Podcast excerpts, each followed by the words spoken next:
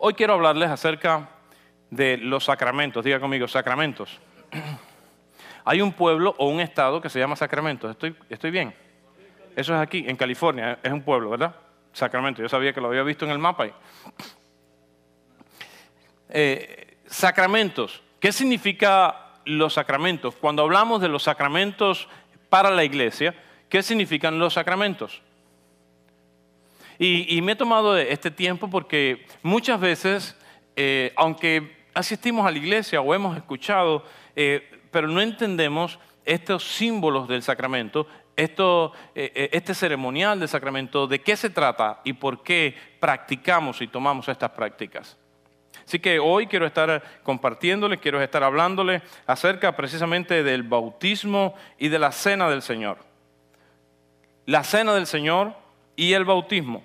¿Por qué, por qué practicamos el bautismo y por qué practicamos la cena del Señor o la comunión? ¿Qué significa? Lo primero que necesitamos entender y aprender que un sacramento es algo que instituyó el Señor Jesucristo.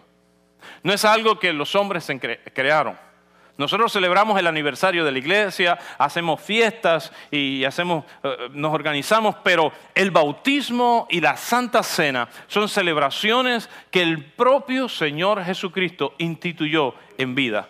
El Señor ordenó que nosotros como sus discípulos, como iglesia, practiquemos el bautismo y la Santa Cena. Por eso le llamamos sacramentos.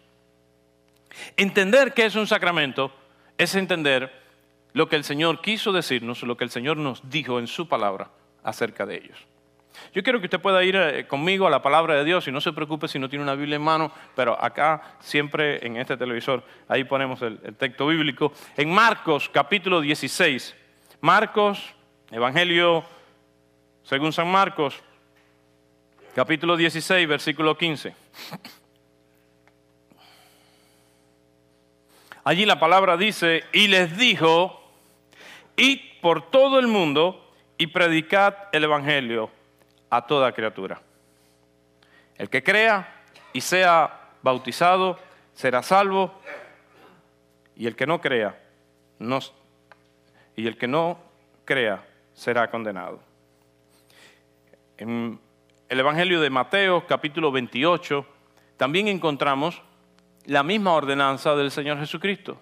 Y la instrucción del Señor Jesucristo para sus discípulos fue una, vayan y hablen del Evangelio, prediquen la palabra del Evangelio y la persona que crea en mí, la persona que crea en el Evangelio, la persona que crea en Cristo Jesús y se arrepienta de sus pecados y reciba salvación, entonces sea bautizado en el nombre del Padre, del Hijo y del Espíritu Santo.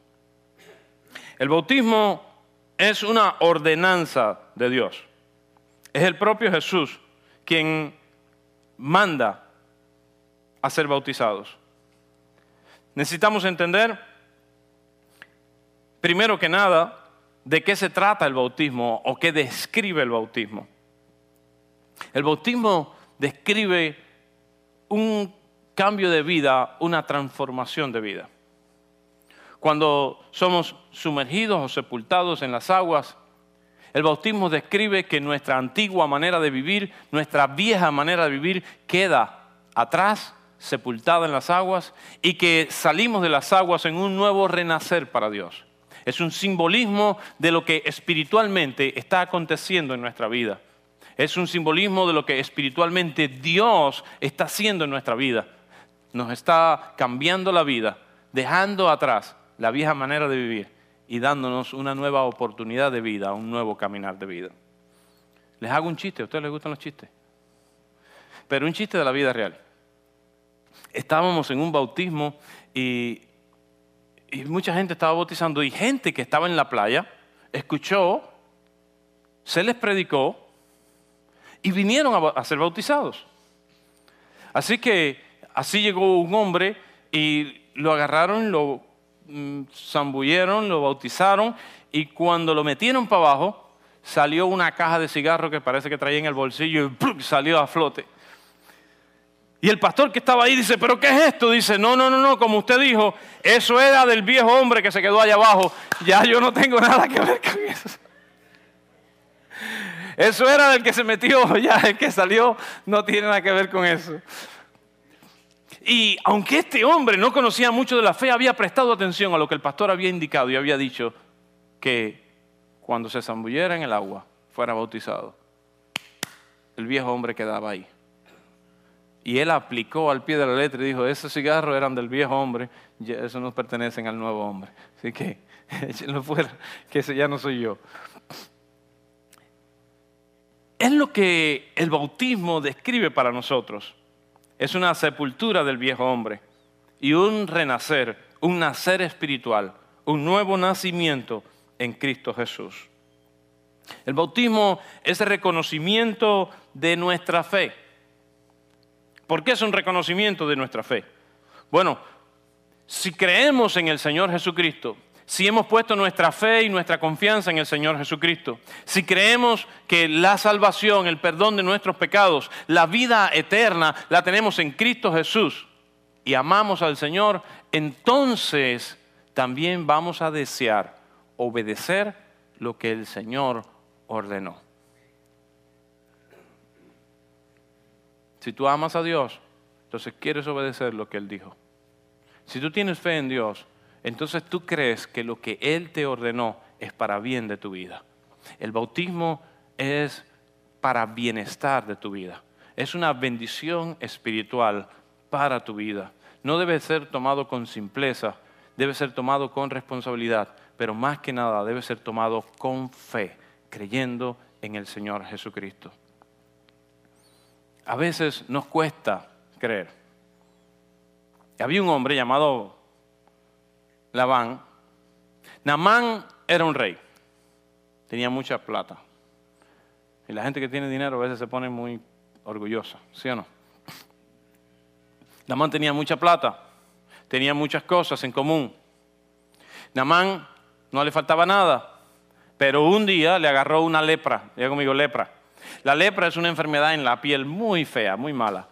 es tan incómodo ser un leproso. Y Namán estaba con su lepra buscando y probando cuánta cosa había para poder sanarse. Había probado todo tipo de medicina, había llamado a todo tipo de médico, había pagado a los mejores y nada, Namán seguía en la misma situación. Su sirvienta, una joven que era y conocía al profeta de Dios, le dice, mi señor, allá en mi tierra hay un profeta y yo creo que Él puede hacer algo por usted. Así que Namán decidió creer en las palabras de su sierva y emprendieron un viaje con esta joven para ir a ver al profeta. Cuando llegaron a ver al profeta, parece que el profeta estaba muy ocupado y le dijo, ah, usted es lo que tiene que hacer, vaya allí al río Jordán, zambúllese siete veces y con eso ya va a estar sano. Así le dijo el profeta. Y Namán salió de ahí un tanto ofendido porque era rey, porque tenía mucha plata, porque había caminado de muy lejos. ¿Cómo que lo iba a mandar así nada más que nada más a ir a zambullirse siete veces? ¿Eh? Iba por el camino, Namán protestando, pero yo he venido de tan lejos para que este me mande a, zambullirme siete veces. Si en mi tierra, donde yo vivo, en mi reino, yo tengo mejores ríos, más limpios, más, más lindos. Este río Jordán está lleno de churri y basura. Iba por todo el camino protestando y refunfuñando a la que la joven sierva le dice, mi señor, si ya hemos venido hasta aquí, ¿qué te cuesta? Vete y zambúllete en el río. No te dijo eso, no me hemos venido días. No estabas dispuesto a pagar lo que tuvieras que pagar y no te ha cobrado nada. Obedece. Bajo protesta, Namán, Cachaplum, cachaplum, cachaplum, cachaplum, cachaplum, cachaplum, cachaplum. Y el milagro se hizo para Namán. Salió de aquellas aguas y su piel era nueva. Tú dices, pastor, ¿por qué nos hace esa historia? Bueno, primero porque está en la Biblia. Segundo, porque describe lo necio y los tercos que somos nosotros los seres humanos. Nosotros queremos meter a Dios a nuestra manera. No, yo creo en Dios, pero eso es el bautismo, yo no creo en el bautismo. ¿Y quién te dijo a ti que tú crees en Dios a tu manera? No somos nosotros quienes le decimos a Dios cómo es que funciona. No somos quienes decimos a nosotros a Dios cómo sucede el milagro. Es Dios quien da órdenes, es Dios quien nos indica y somos nosotros quienes tenemos que seguir las indicaciones de Dios, la indicación de la palabra de Dios para recibir lo que Dios tiene preparado para nuestra vida. Hay gente que permanece en un estado estático de una fe que no se mueve sencillamente por una necedad del corazón. No, yo no me bautizo.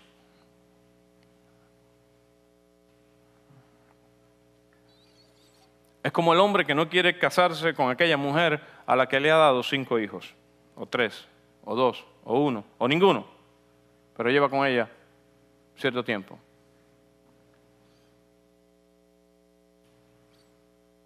Esta mujer llega un día, esta joven llega un día, se había convertido esta mujer al Señor, se había entregado al Señor.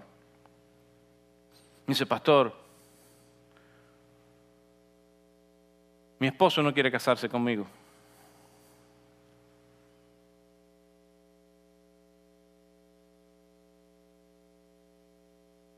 Para que se case.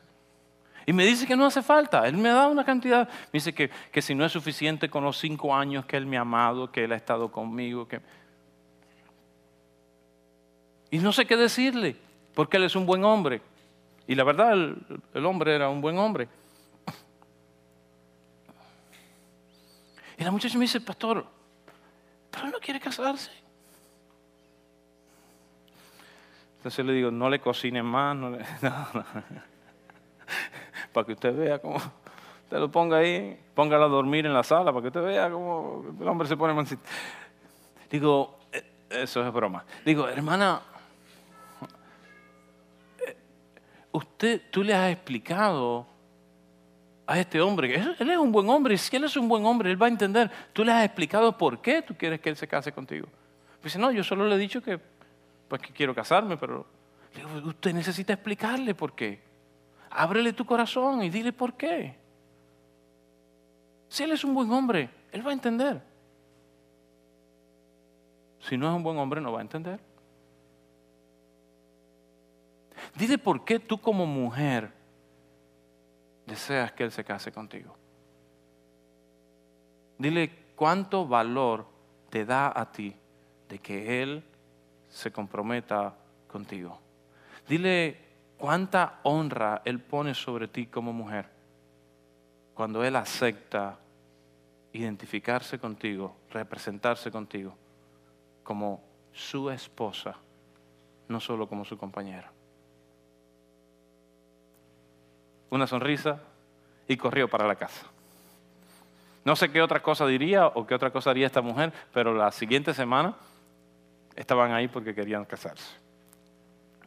Las mujeres saben lo que tienen que hacer cuando quieren obtener algo. ¿Sabes?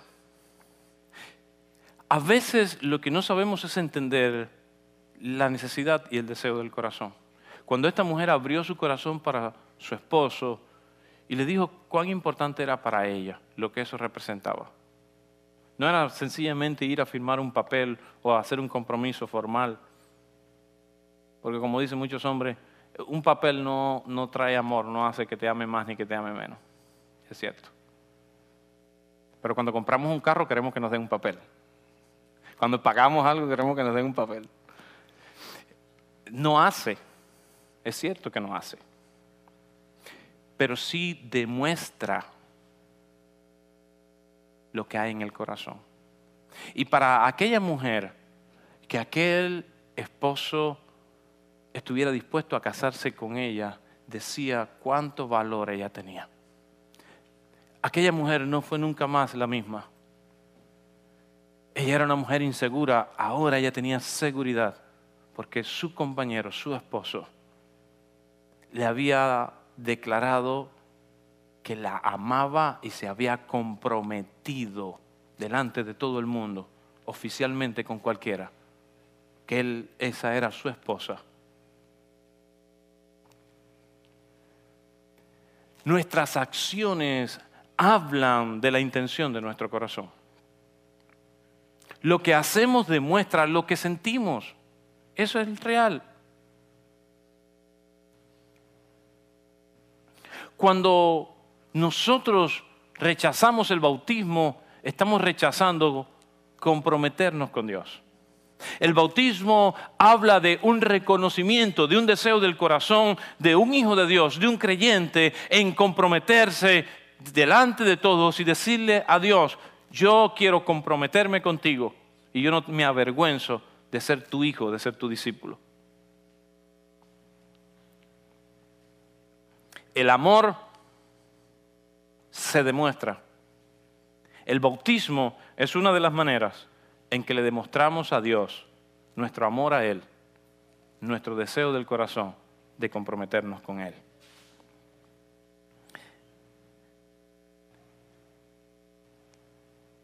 Por último, el bautismo representa, en palabras del apóstol Pablo, la circuncisión del corazón. ¿Y qué significa esto de la circuncisión del corazón? La circuncisión del corazón no es otra cosa. El apóstol Pablo está estableciendo un paralelo entre la práctica del pueblo de Dios, de Israel, y ahora la iglesia como pueblo de Dios. Cuando Dios instituyó a su pueblo, le dio una ordenanza a Jacob y a partir de Jacob le dijo, a partir de ahora, todo hijo, todo hombre que nazca en tu casa, que sea circuncidado. Te explico de qué se trata la circuncisión. Bueno, en el miembro del hombre, cortar el prepucio. Eso es la circuncisión. Ese prepucio era cortado cuando el niño cumplía los ocho días de nacido y era circuncidado. Todo hombre en el pueblo de Dios debía ser circuncidado. Esa era la marca de que era parte del pueblo de Dios. Y fíjense que eso nadie lo ve, eso solo lo saben los padres. Y bueno, y la esposa después cuando se case. Porque nadie anda revisando, ¿verdad? Era una marca interna que no era visible para otros, pero era una marca real instituida por Dios. Y mire qué interesante. Cuando cualquier otra persona que no era parte del pueblo de Dios, que no era nacido en el pueblo de Dios, pero deseaba unirse al pueblo de Dios y casarse con una mujer y venir a ser familia con parte del pueblo de Dios, con parte del pueblo de Israel, ¿sabe qué tenía que hacer? Aunque tuviera 30, 40, 50, 60 años, la edad que tuviera, si era hombre tenía que ir a la circuncisión, porque Dios no negocia sus principios. Esa es la marca para ser parte del pueblo de Dios, la circuncisión. La circuncisión es la marca que Dios había establecido en su antiguo pacto con su pueblo.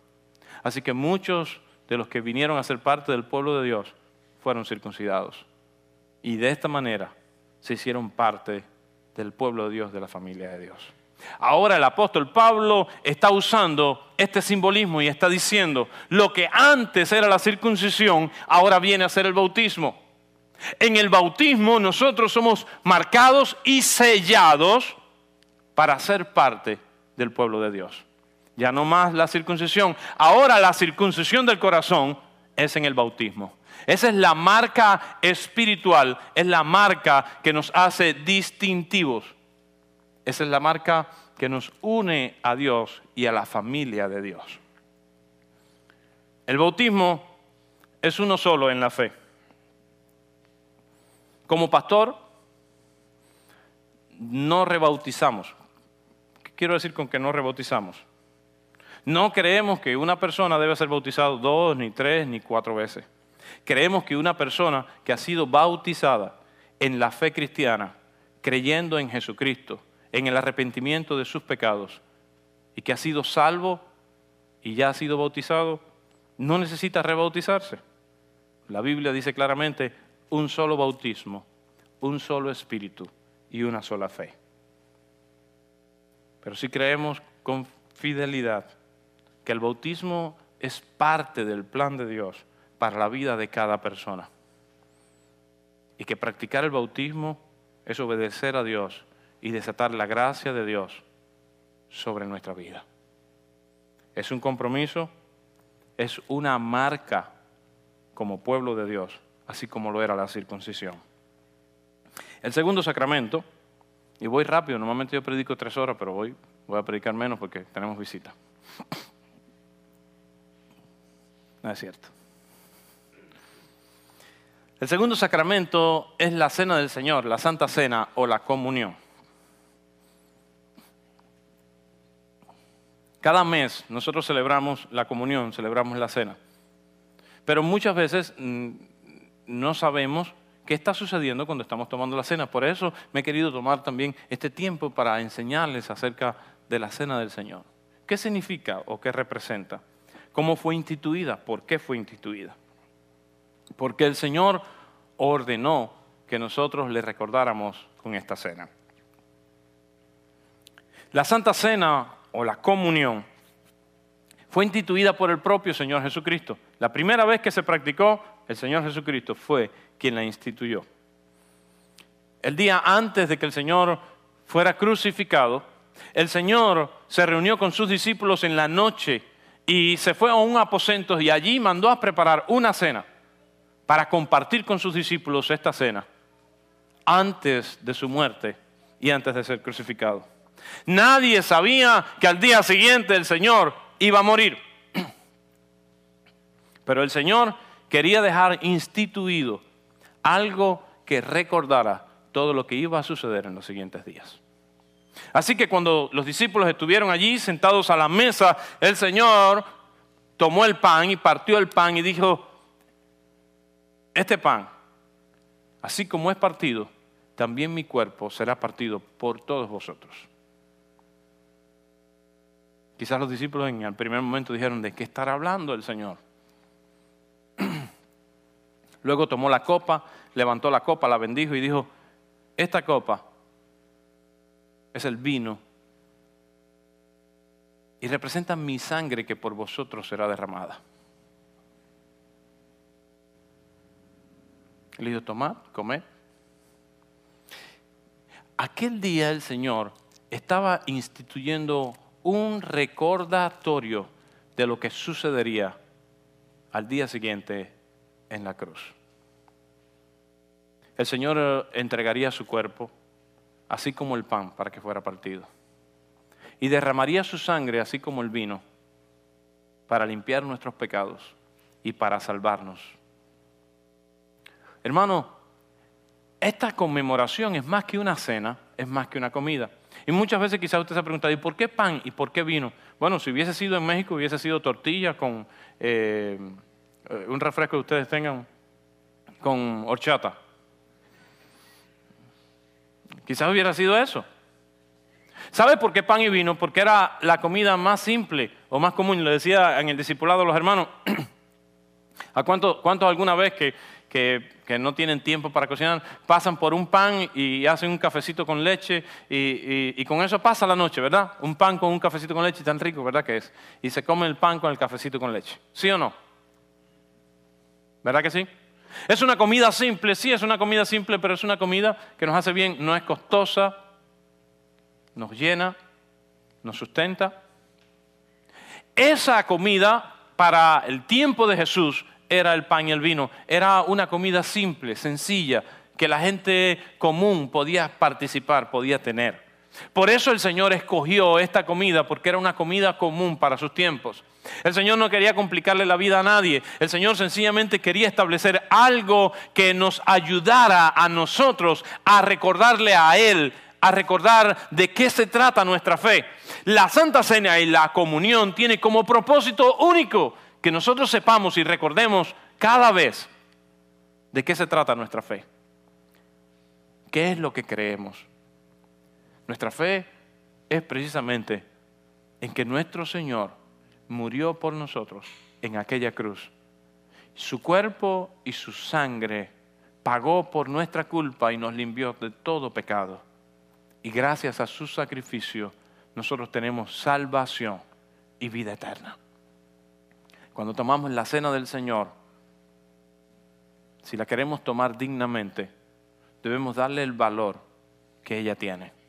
El valor que ella tiene no es el valor del pan ni del vino. El valor que ella tiene es lo que ella representa. Representa el sacrificio de nuestro Señor. Representan el amor de Dios por nosotros, que fue capaz de entregar a su propio Hijo para salvarnos a nosotros. De eso se trata la comunión. Es un memorial, es un recordatorio. Y también hay una presencia real, hay una bendición espiritual en esos sacramentos. Cuando tomamos estos elementos, cuando tomamos del pan y tomamos del vino, debemos creer y reconocer que en el pan y en el vino hay una bendición espiritual abundante para nosotros.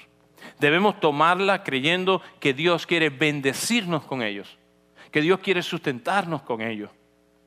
Si alguno está enfermo, si alguno está pasando por alguna necesidad, si alguno está en algún problema, crea con fe que el alimento del Señor te sustenta, el alimento del Señor te sana, el alimento del Señor es suficiente para ayudarte.